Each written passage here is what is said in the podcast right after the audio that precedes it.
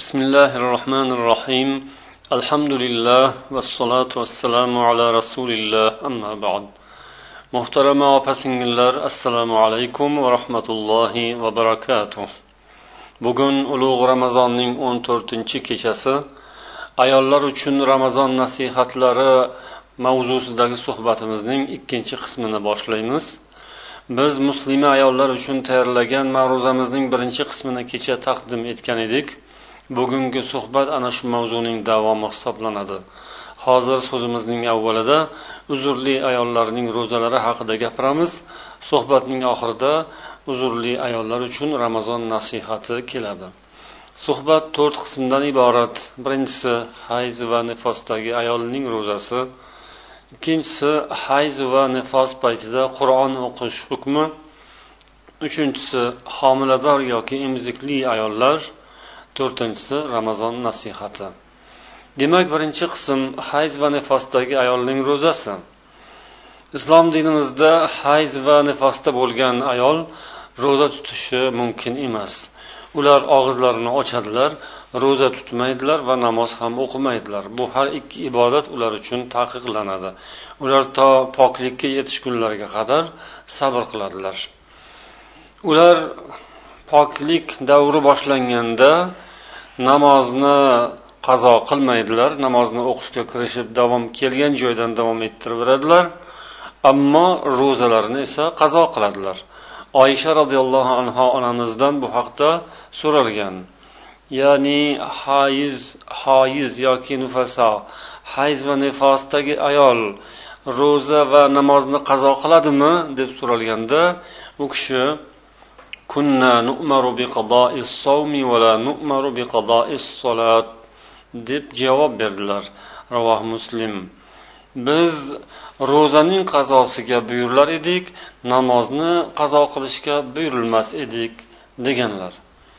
Demak ro'zani qazo qilinadi namozni qazo qilinmaydi. Buning sabablarini olloh biladi lekin ulamolarimiz bu borada bildirgan fikrlari shundaki shundayki ular aytishadi namoz bir kunda besh mahal o'qiladi namoz hayz yoki nifos paytida juda ham ko'payib ketadi.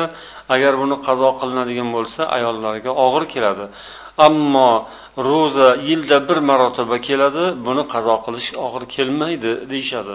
Darhaqiqat ro'za boshqa uzrli odamlardan ham soqit bo'ladi va ular ham keyingi kunlarda o'zlariga imkoniyat tug'ilgan paytda tutib berishlari belgilangan. Xuddi shunga o'xshab demak ayollar ham ro'zani hayz va nifosdan xalos bo'lganlaridan keyin tutib beradilar. Agar ayol kishi qaysi e, soatda bo'lsada kunning qaysi bir qismida bo'lsa ham hayz yoki nifos holatiga kirsa o'sha e, lahzadan boshlab uning ro'zasi buziladi va o'sha kunning ro'zasi uning zimmasida qazo yoziladi ya'ni keyinchalik qazo qilishi tutib berishi kerak bo'ladi. Agar deylik kun bosishga bir necha daqiqa qolgan paytda hayz mm, kela boshlasa hayz qoni kelsa yoki u ayol ko'z yorisa demak unda ham uning ro'zasi ushaladi va o'sha kunning ro'zasi uning zimmasiga qarz bo'lib yoziladi keyin uni ado etib berish kerak bo'ladi. Yoki shuningdek agar ayol kishining hayzdan qutulishi fajr namozidan keyin sodir bo'lgan bo'lsa unda ham o'sha kunning ro'zasi durust bo'lmaydi. Ya'ni fajr namozidan keyin ya'ni fajr vaqtidan keyin tongdan so'ng tong otgan fajr vaqti namoz vaqti kirgandan keyin. Demak ro'za boshlangan payt bo'ladi. O'sha tong mahaldan demak mag'ribgacha ro'za. Tong boshlangan zahoti agar hayz muddati boshlangan bo'lsa demak o'shanda ham o'sha kunning ro'zasi ketgan bo'ladi. O'sha kunning ro'zasini keyin qazo qiladi. Ulamolarning barchalari agar ayol kishi fajr namozidan fajr vaqtidan oldin ya'ni tong otishidan oldin sahar paytida tong boshlanishidan oldin bir necha daqiqa bo'lsa ham poklikka bir necha daqiqa oldinroq poklikka erishgan bo'lsa demak u ayol o'sha kunning ro'zasini tutadi va namozini o'qishga boshlaydi. Demak u poklanadi. Shu tong otishdan bir necha daqiqa yoki biror daqiqa bo'lsa ham oldin agar poklangan bo'lsa demak u oldida turgan kun uchun ibodat qilishi demak e, joiz lozim bo'ladi. Darhol poklanib yuvinib g'usul qilib keyin u ibodatini boshlayveradi namozni o'qiydi va o'sha kunning ro'zasini tutadi. Ikkinchi nuqta suhbatimizning ikkinchi qismi hayz va nifos paytida qur'on o'qishning hukmi. Barcha jumhur ulamolar ayol kishi hayz va nifos paytida qur'on qur'oni karimni tilovat qilmasligini aytishgan. Payg'ambar sollallohu alayhi vasallam la taqraul haidu valal junubu shay'an minal qur'an deganlar. Hayzdagi ayol va junub kishi qur'ondan hech narsa o'qimaydi dedilar. Ulamolar ulamolar o'rtalarida bu masalaning tafsilotlarini ko'ramiz. Hanafiy ulamolar aytishadiki qur'ondan bir oyat hmm, butun o'qish mumkin emas. Hatto qur'ondan bir qism bu qur'on oyatining biror qismini ham o'qish mumkin emas. Ya'ni murakkabotlar tarkiblar jumlalar qur'onning oyatlarini ichida yana jumlalar bo'ladi. Ana shu jumlalardan butun qilib o'qish mumkin emas. Hatto yolg'iz kalimalarni ham o'qish emas. Ya'ni qiroat maqsadida o'qish mumkin emas. Agar qiroat maqsadi bo'lmasa zikr sano duo niyati bilan o'qisa joiz deydilar. Ibn abidin yozadilarki agar ayol kishi fotiha surasini duo maqsadida o'qisa joiz. Yoki qur'onning boshqa suralaridan yoki biror bir oyatni agar duo maqsadida zikr duo niyati bilan o'qisa joiz bo'ladi ya'ni ma'nosi ham shunga muvofiq kelishi kerak. Ammo ma'nosi duo bo'lmagan sura yoki oyatni duo niyati bilan o'qiyapman deb o'qish joiz emas. Masalan masad surasi tabbat yada abi lahabin va tab bu surani duo niyatida o'qish demak joiz emas. Bunga buning duoga demak e, insonning duo qilishiga aloqasi yo'q. Demak duo ma'nosida bo'lgan oyatlarni o'qish mumkin. Yana shuningdek ayol kishi hayzi va nifosda qur'oni karimni ta'lim beradigan muallima mudarrisa kalima kalima qilib ta'lim berishi mumkin deydilar. Ya'ni qur'onning kalimalarini alohida alohida olib o'qitishi ta'lim berishi mumkin mumkin. Bir butun oyatni o'qimaydida lekin kalimalarni bo'lib bo'lib o'qiydi. Chunki o'sha kalimaning alohida olingani demak u qur'on hisoblanmaydi. Alohida kalima kalima holida qoladi. Demak ana shunday holatda u kalima kalima yoki harfma harf o'qishi va o'qitishi mumkin. Ya'ni kalimalarning orasida o'zining ham so'zi qo'shiladi. Shuningdek ayol kishi qunut duosini o'qishi mumkin boshqa zikrlarni va duolarni o'qishi mumkin bemalol. Faqat qur'on o'qimasa bo'ldi qur'on o'qish demak mumkin emas chunki inson qur'on o'qishin pokiza bo'lishi shart qilinadi. Junub odam demak yoki hayz va nifosdagi odam qur'ondan bir oyat butun o'qimaydi. Ammo ichidan qisqarib qisqartirib oyatni bir qismini demak o'qish mumkin yoki kalimasini alohida o'qish mumkin. Hanafiy ulamolar demak oyatning bir qismini ham jumla sifatida o'qimaydi faqat kalima sifatida kalimani alohida kalima holida o'qish mumkin deydilar. Boshqa duolarni ham esa bemalol o'qish mumkin. Shofiy ulamolar qur'oni karimni bular ham qur'oni karimning oyatlarini bir qismini bo'lsada o'qish mumkin emas. Nima qanday niyat bo'lishidan qat'iy nazar demak duo niyatida ham boshqada ham o'qish mumkin emas. Deydilar faqat qur'on oyatlarini qalbidan dilidan o'tkazish mumkin. Ya'ni xayolida o'qish mumkin. Tilni qimirlatmasdan e, ovoz chiqarmasdan tovush chiqarmasdan qalbidan o'tkazishi xayolidan o'tkazishi mumkin deydilar. Yoki mm, tilini qimirlatsa bo'ladi lekin ovoz chiqarishi mumkin emas deb aytadilar. Hambaliy ulamolar esa qur'oni karimdan bir oyat butuncha o'qish mumkin emas ammo u oyatdan kamroq bir qismini o'qish mumkin deb aytadilar.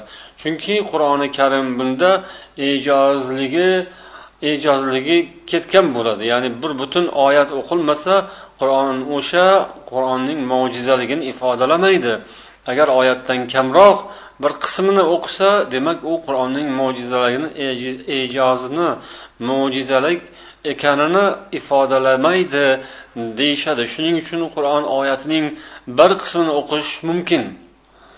Lekin u oyat juda ham uzun bo'lmasligi kerak.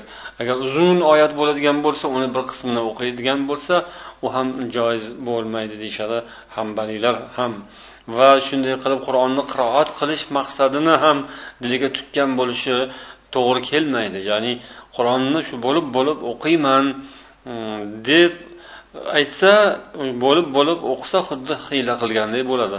Ya'ni qur'onni o'qish mumkin emas bo'lgan odam qur'onni oyatlarini bo'lib bo'lish bilan mana shu yo'l bilan o'qib olaman degan e, xayolda bo'lsa demak u e, hiyla qilgan bo'ladi mumkin emas.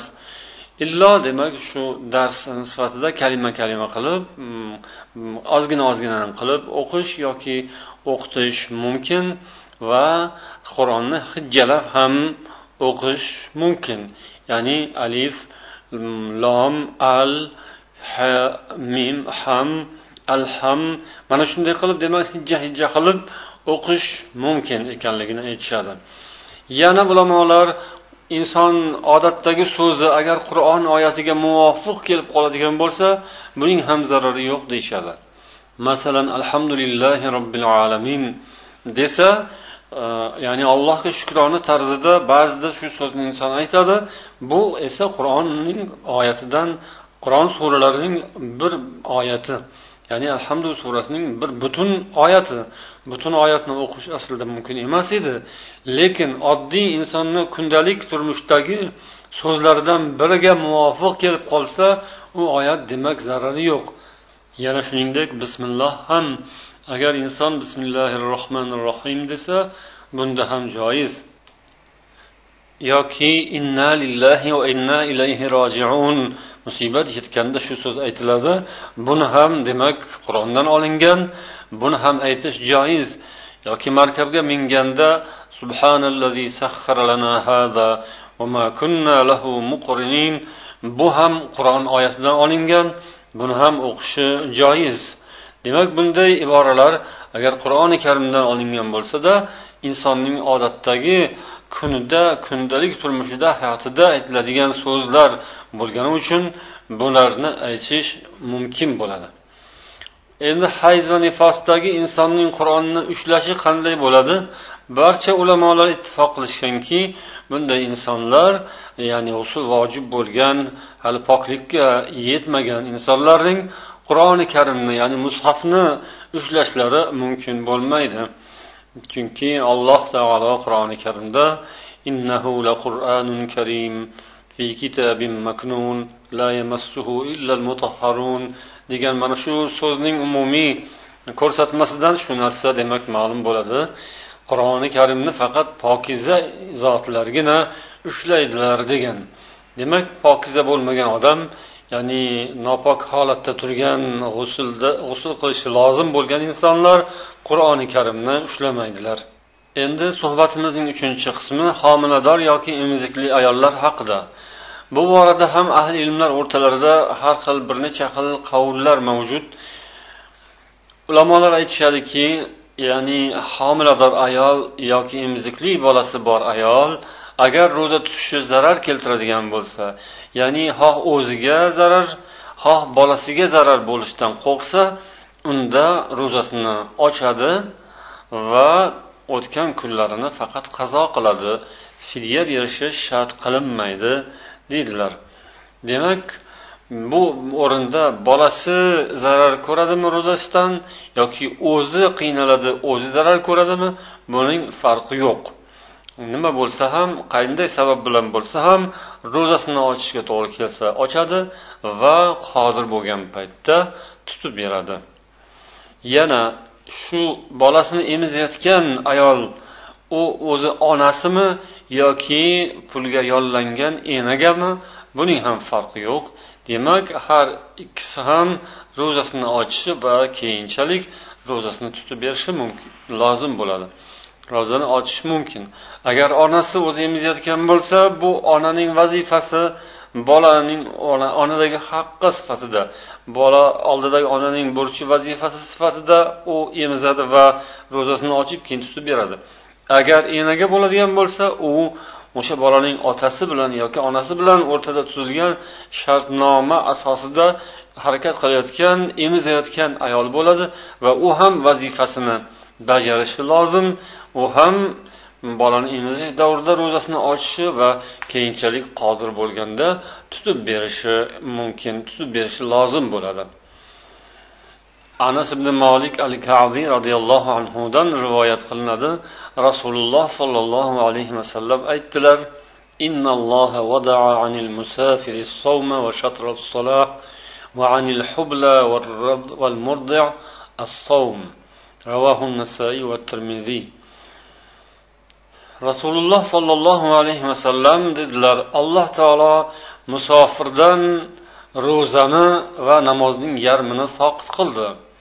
Homilador ayoldan va emizikli bolasi emizikli bolasi bor bolasi bor ayoldan esa ro'zani soqit qildi dedilar. Bu hadisdan shu narsa ma'lum bo'ladiki demak yuqorida aytilgan odamlar ro'zani qazo qilishlari vojib bo'ladi. Ya'ni musofir odam ro'zani keyin tutib berishi kerak.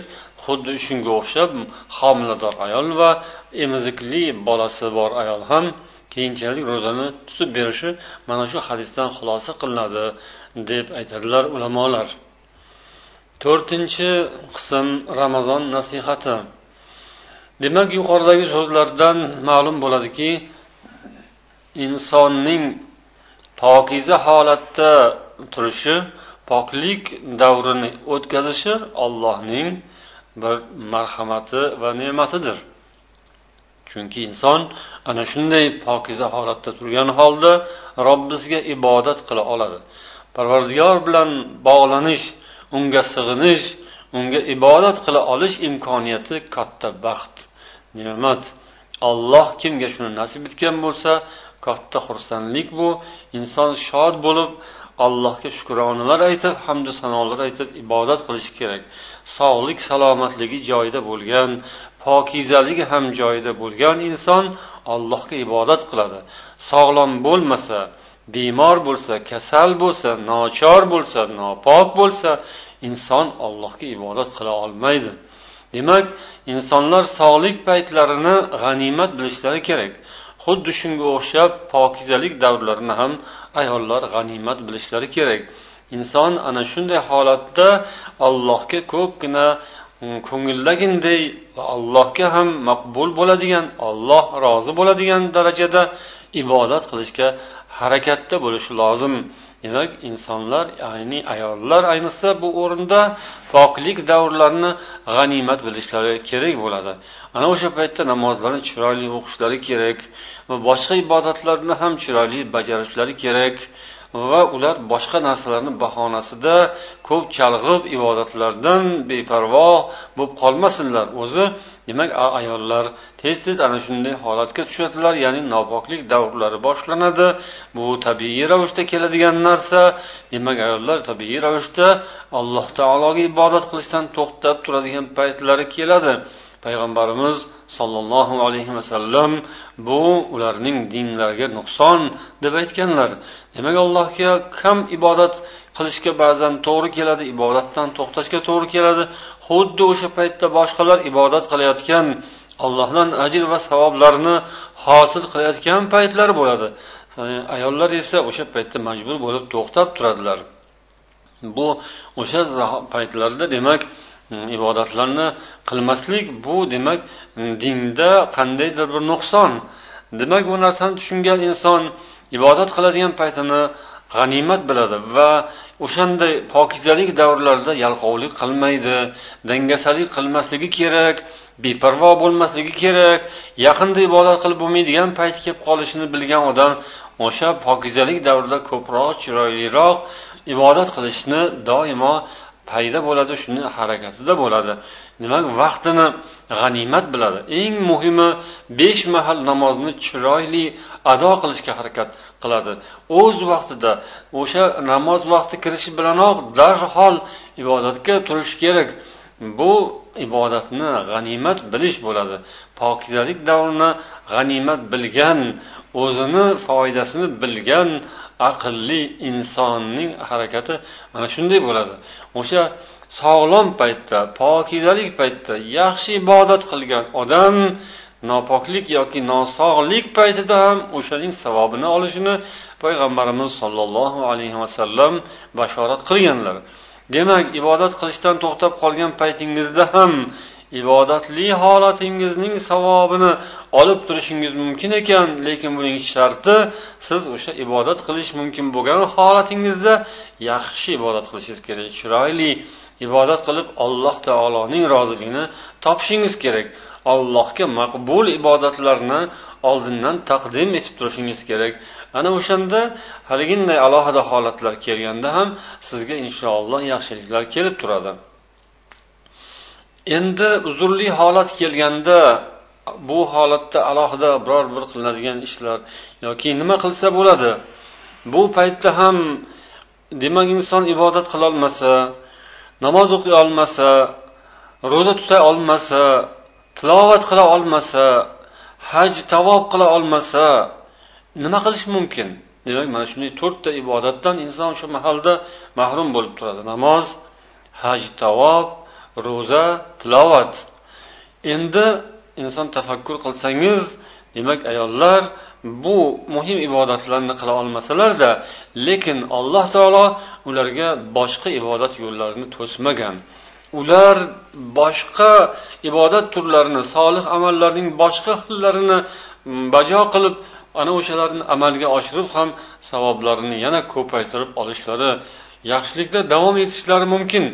Ammo ba'zan shunday uzrli holatga tushgan ayollarni ko'rasiz ular uyqudan bosh ko'tarmagan e, yalqovsiragan e, qo'llari ishga bormagan ya'ni bu agar tabiiy bo'lib tabiiy jihatdan bo'layotgan bo'lsa uning sog'lig'iga ham bu narsa ta'sir qilayotgan bo'lsa bunda uzr.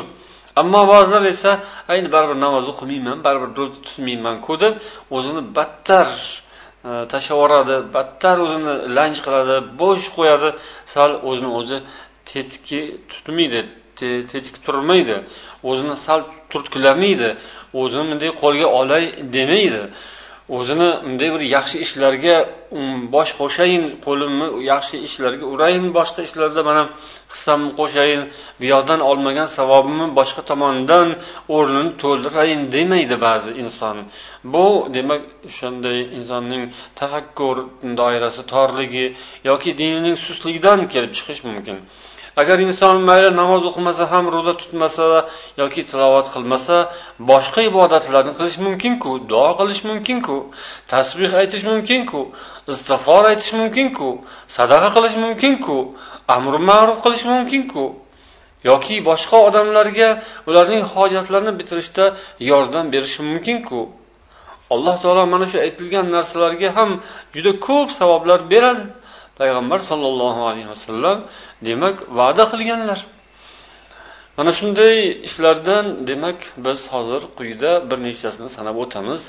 Ya'ni uzrli holatda ayollar e'tibor berishlari kerak bo'lgan amallardan biz hozir yettitasini zikr qilamiz.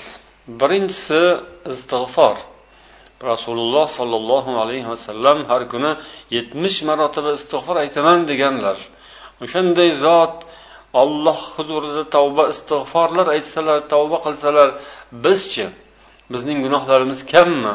Bizning xatolarimiz kammi? Nima uchun biz hech bo'lmasa mana shu narsani bajo qilmaymiz? Uzrli holatda istig'for aytishdan to'sadigan nima bor? Istig'forni har lahzada har qanday holatda aytilishi mumkin va balki zarur. Hatto kechasi o'rningizdan turib qolgan paytingizda ham istig'for aytish mumkin. Hatto o'sha nopoklik holatingizga tushib qolganingizda ham istig'for aytishingiz mumkin. Demak istig'forni ko'p aytish kerak va inson o'zini gunohlarini mag'firat bo'lishini alloh taolodan so'rash kerak. Yana tasbehlar demak inson o'shanday holatda ham tasbeh aytish mumkin. Og'zini chayib og'iz burnini chayib qo'lini chayib demak u inson ovqatlanadi taom yeydi boshqa ishlarni qiladi. Demak u tasbeh aytishi mumkin.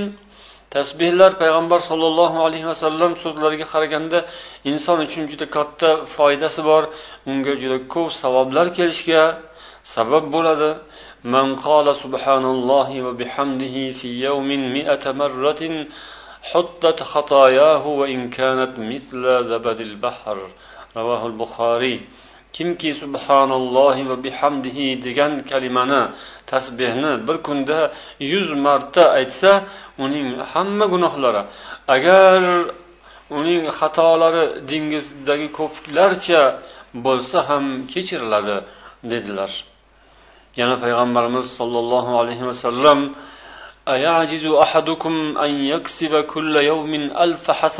dedilar.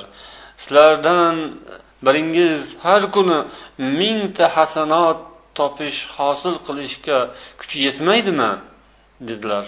Shunda o'tirganlardan biri yo rasululloh qanday qilib bir kunda mingta hasanat topish mumkin ekan? Mingta hasanotni qanday qilib to'plash mumkin ekan bir kunda? deb so'radi payg'ambar sollallohu alayhi vasallam aytdilar yusabbihulloha mi'ata tasbihatin lahu yuhattu anhu sahih muslim. Ollohga bir kunda yuz marotaba tasbeh aytadi. Ana shu bilan unga mingta hasanat yoziladi yoki undan mingta sayyiat mingta xato o'chiriladi dedilar. Demak payg'ambar sollallohu alayhi vasallamning mana bu so'zlari sizlar bizning oldimizda juda ham katta imkoniyatlarni ochadi. Alloh huzurida ko'pgina savoblar hosil qilib xatolarimizdan gunohlarimizdan forig' bo'lish uchun mana bunday imkoniyatlar olloh bergan ekan.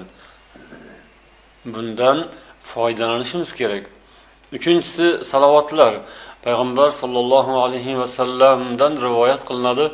من صلى علي واحدة صلى الله عليه عشرا رواه مسلم kimki menga bir marta salovat aytsa olloh unga o'n marta salovat yuboradi deganlar demak bu ham imkoniyat salovat uchun ham alohida tahorat shart qilinmaydi albatta tahoratli bo'lish afzal savobli lekin o'shanday tahoratsiz paytda ham demak inson salovat aytishi joiz To'rtinchisi sadaqalar qilish. Sadaqa qilish uchun demak tahorat shart emas. Pokizalik alohida g'usul qilib olib keyin sadaqa qilinsin degan shart qo'yilmagan. Demak siz atrofingizdagilarning holidan xabar olishingiz qarindosh urug'laringiz ichidagi qo'ni qo'shnilaringiz yoki yor do'stlaringiz ichidagi muhtojlarni holidan xabar olishingiz ularga sadaqa qilishingiz katta savob bo'ladi. Begonalar bo'lsa ham mayli kim bo'lsa bo'lsin hatto o'zga dindagilar bo'lsa ham agar muhtoj qiynalgan bo'lsa ularga sadaqa qilishingiz savob bo'ladi. Ayniqsa ramazon paytida payg'ambarimiz sollallohu alayhi vasallam nihoyatda saxovatli inson bo'lar edilar o'zlari saxiy edilar lekin ramazon paytida saxiyliklari nihoyatda ko'paygan bo'lardi deydilar. Yana payg'ambarimiz sollallohu alayhi vasallam من تصدق بعدل تمرة من كسب طيب ولا يسعد إلى الله إلا الطيب فإن الله يتقبلها بيمينه ثم يربيها لصاحبها كما يربي أحدكم في الوهو حتى تكون مثل الجبل. kimki bir dona xurmoga teng keladigan narsani o'zining halol kasbidan hosil qilib sadaqa qilsa olloh faqat halolni qabul pokiza narsani qabul qiladi xolos. Ana o'sha sadaqasini olloh o'ng qo'li bilan qabul qilib oladi keyin uni egasi uchun tarbiya qilib o'stirib boradi. Xuddi sizlarning biringiz o'zining toychog'ini tarbiya qilib o'stirgani gabi o'stirgani kabi. Olloh sizning sadaqangizni o'stiradi hatto u tog'dek bo'lib ketadi. Demak inson qilgan kichkina sadaqasi ixlosi niyati chiroyli bo'lsa olloh uchun bo'lgan bo'lsa olloh o'sha bir dona xurmoni tog'dek ulkan holatga keltiradi. Qiyomatga borguningizcha olloh huzuriga yetguningizcha sizning sadaqalaringiz ana o'shanday katta ulkan ulkan sadaqalar agar sizni kutib tursa qanday baxt?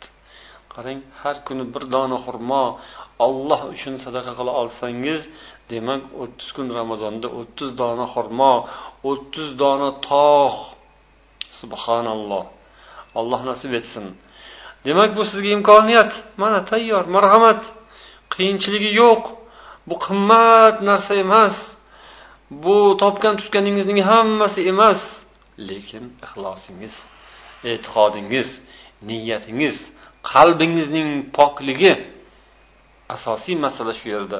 Qalbingiz toza pokiza bo'lib allohga muhabbat bilan oxiratdan qo'rquv bilan jahannamdan qo'rquv tashvish bilan jannatga umid bilan bir dona xurmo agar siz olloh yo'liga sadaqa qiladigan bo'lsangiz robbil olamin uning qadrini juda ham yaxshi biladi. Beshinchi nuqta tunlari zikr bilan bedor bo'lish. Demak laylatul qadr kechasi bor ramazonda.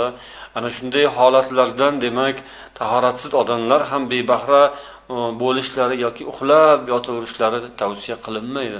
Ular ham o'rinlaridan turib alloh taologa zikr qilib e, zikr bilan iltijo qilib ibodat qilib bedor bo'lib o'tirsalar bu ham inshaalloh foydadan xoli emas. Oltinchi nuqta silai rahm ya'ni qarindoshlik aloqalarini mustahkamlash. Mana shu ramazon oyida ayniqsa qarindoshlarni ko'ngillarini ko'tarib ular bilan aloqa bog'lab ularning e, oldilariga ziyoratga borib bemorlari bo'lsa ko'rib sog'lik salomatliklarini so'rab e, ularni demak duolarini olish yaxshi ish. Yoki boshqalar bo'lsa sog' salomat yurganlarni ham ko'rib ziyoratlashib biroz suhbatlarini olib biroz o'tirishingiz bu ham katta savob. Agar uzoqda bo'lsangiz telefon orqali yoki xatlar orqali ular bilan hol ahvol so'rashishingiz aloqalarni doimiy davom ettirib turishingiz bu sizlarga rahmga keladi kiradi. Payg'ambarimiz sollallohu alayhi vasallam sizlarga rahm qilishni umrlarini uzoq bo'lishi rizqini keng bo'lishi va mamlakat yurtlarning obod bo'lish sabablaridan ekanini ko'rsatganlar. Shunday qilib mana alloh taolo va payg'ambarimiz siz bilan bizga ko'rsatayotgan imkoniyatlarning eng ajoyiblaridan biri mana shu sizlarga rahmki qarindoshingiz bilan aloqangiz yaxshi e, bir biringizga muhabbat bir biringizdan rozi. Demak bu narsa muhim. Hayotga katta ta'sirini o'tkazadi. Demak qarindoshlar quda andalar bu yoki kuyovu kelinlaru yoki tog'a jiyanlaru amma xolalar hamma hammalari demak qarindosh bir birlarini qadrlarini bilishlari kerak bir birlarini doimo hurmatlarini saqlashlari kerak bir birlariga yaxshilik ravo ko'rishlari bir birlari haqlariga chiroyli duolar qilishlari va qo'llaridan kelgan yaxshiliklarini xizmatlarini ayamasliklari lozim agar shu ish ramazonda bo'lsa savobi yana ham ko'proq bo'ladi. Yettinchi nuqta amr ma'ruf va nahiy munkar farzini ado qilish.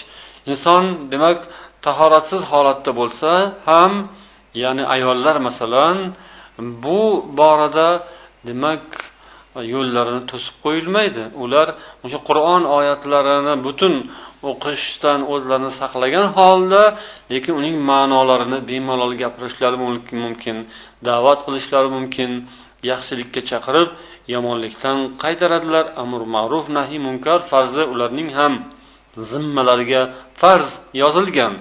Bolalarini farzandlarini da'vat qilishlari kerak qo'ni qo'shnilarini qavmu qarindoshlarini va yori do'st birodarlari o'rtasida allohning so'zi payg'ambarning so'zini da'vat qilishlari yaxshilikka chaqirishlari bu juda ham ulug' fazilat. Demak bunday ishlardan beparvo bo'lib chetda qolib ketish kerak emas. Bizning holatimiz uzr deb uzrlarini bahona qilib yoki o'zlari shunday tushunib demak boshqa solih amallarni yo'lini ko'rmasdan qolish yoki tushunmasdan qolish shularni ham oldilaridan beparvo o'tkazib yuborish unday imkoniyatlardan o'zlarini o'zlari bebahra yoki mahrum qilib qo'yishlari to'g'ri kelmaydi.